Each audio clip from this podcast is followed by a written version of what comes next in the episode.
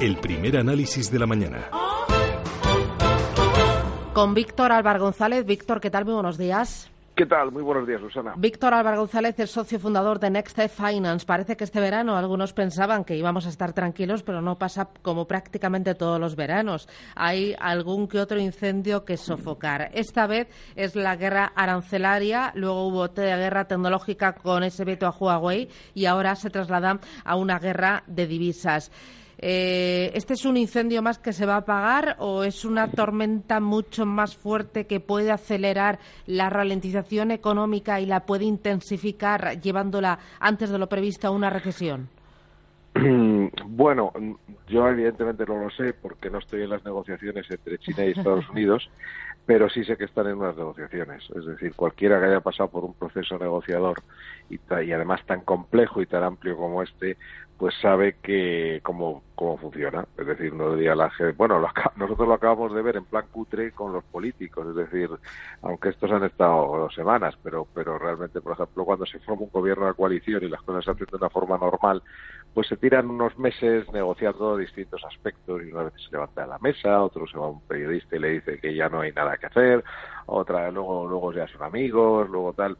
En fin, es un en un proceso de negociación eh, pues hay un tira y afloja constante lo que sí sé y hay que tener en cuenta es que siempre que ha ocurrido esto, esto lleva ya mucho tiempo, casi desde que llegó Trump a la presidencia y decidió que quería renegociar los acuerdos, con, bueno, la situación comercial, por decirlo así, con China, y desde entonces pues hemos tenido muchas de estas y hasta ahora, no tiene por qué ser así ahora, pero hasta ahora han sido, digamos eso, altibajos y a nivel de los mercados situaciones más de compra que de venta, es decir, el que las ha aprovechado para comprar a día de hoy ha sido el que el que ha salido ganando en todos los casos porque ha habido varias como digo la última la que la que citas de Hawái.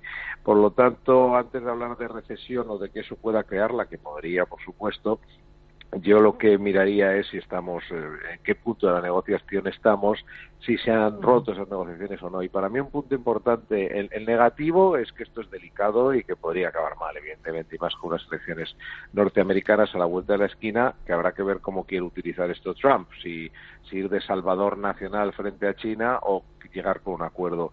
Pero muy, muy importante, el hecho de, tanto para como Ay, que, te, pierdo. Eh, eh, eh, el hecho de que el mercado lo que confía es que los bancos centrales salgan en apoyo de esa desaceleración económica, que intenten evitarla, ¿no? Y también salgan a, apoyar a los mercados. Ayer vimos que los bancos de la India, de Nueva Zelanda y Tailandia recortaron los tipos de interés y el mercado descuenta al menos otras dos bajadas más por parte de la Reserva Federal de Estados Unidos y una a la vuelta del verano. Bueno, precisamente eh, la Reserva Federal eh, sería más agresiva bajando los tipos de interés si eh, la, digamos, la, esta confrontación comercial fuera más, es decir, intentaría amortiguar el daño que genera. Pero déjame insistir en este punto muy, muy importante a seguir por los inversores, que es el tipo de cambio del yuan.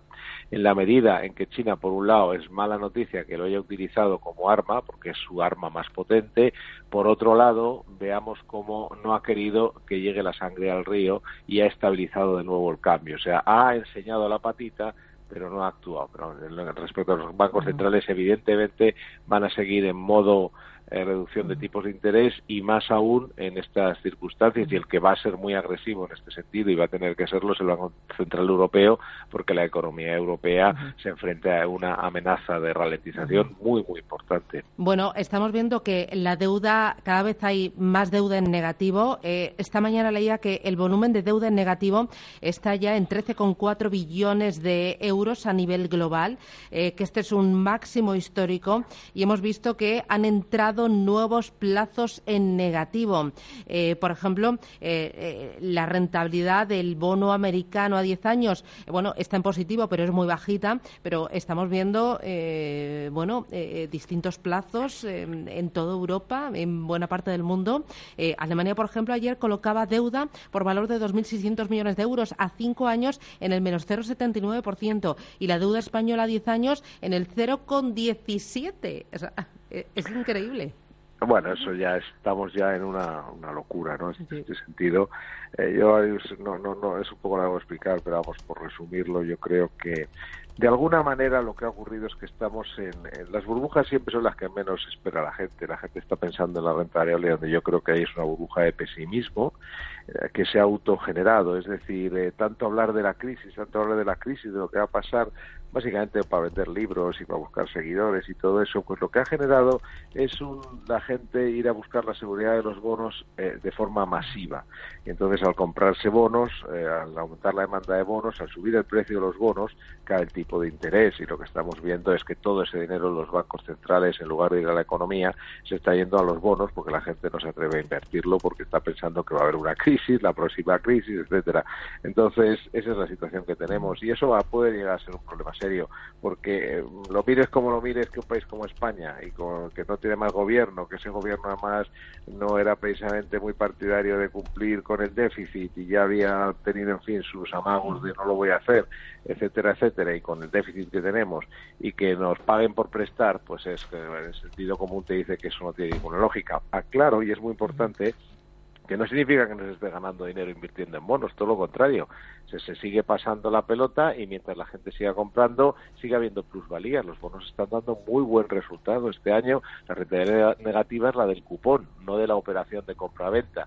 Dicho esto, en el momento que eso pare, lo que te quedas es con un cupón de rentabilidad negativa y eso es pues como en el juego ese de que hay uno que al final se queda con el florero, ¿no? Bueno, de momento es increíble que mm, a cinco años o a diez años, fíjate en la deuda alemana, eh, la gente eh, esté dispuesta a perder dinero, ¿no? Que mm, invierte en negativo. No están perdiendo dinero porque al comprar, eh, mientras tú compras el bono, sigue bajando los tipos de interés, ganas una plusvalía, lo vendes, mm. te llevas el dinero. El problema va a ser cuando eso pare. Claro. Como cuando para la música en el juego de la... De la, silla. Y hay uno que se va a quedar de pie con un montón de bonos y se va a quedar con un bono alemán que le está costando tenerlo eh, un 0,70 por ciento. Y eso va a ser el final de esta historia. Lo que pasa es que, bueno, puede durar mucho tiempo, ¿eh? porque los bancos centrales siguen metiendo dinero, la gente en lugar de invertirlo, como el miedo a la crisis, lo que hace es meterlo en bonos porque piensa que ahí está seguro, que tiene su historia y bueno, pues eh, podemos estar así mucho tiempo con, con la renta fija. Bueno, iremos viendo cómo se va dando el día y el mes de agosto. Víctor Álvaro González, Next Finance, gracias y que tengas buen día por el jueves. Muchas gracias a vosotros. Hasta luego.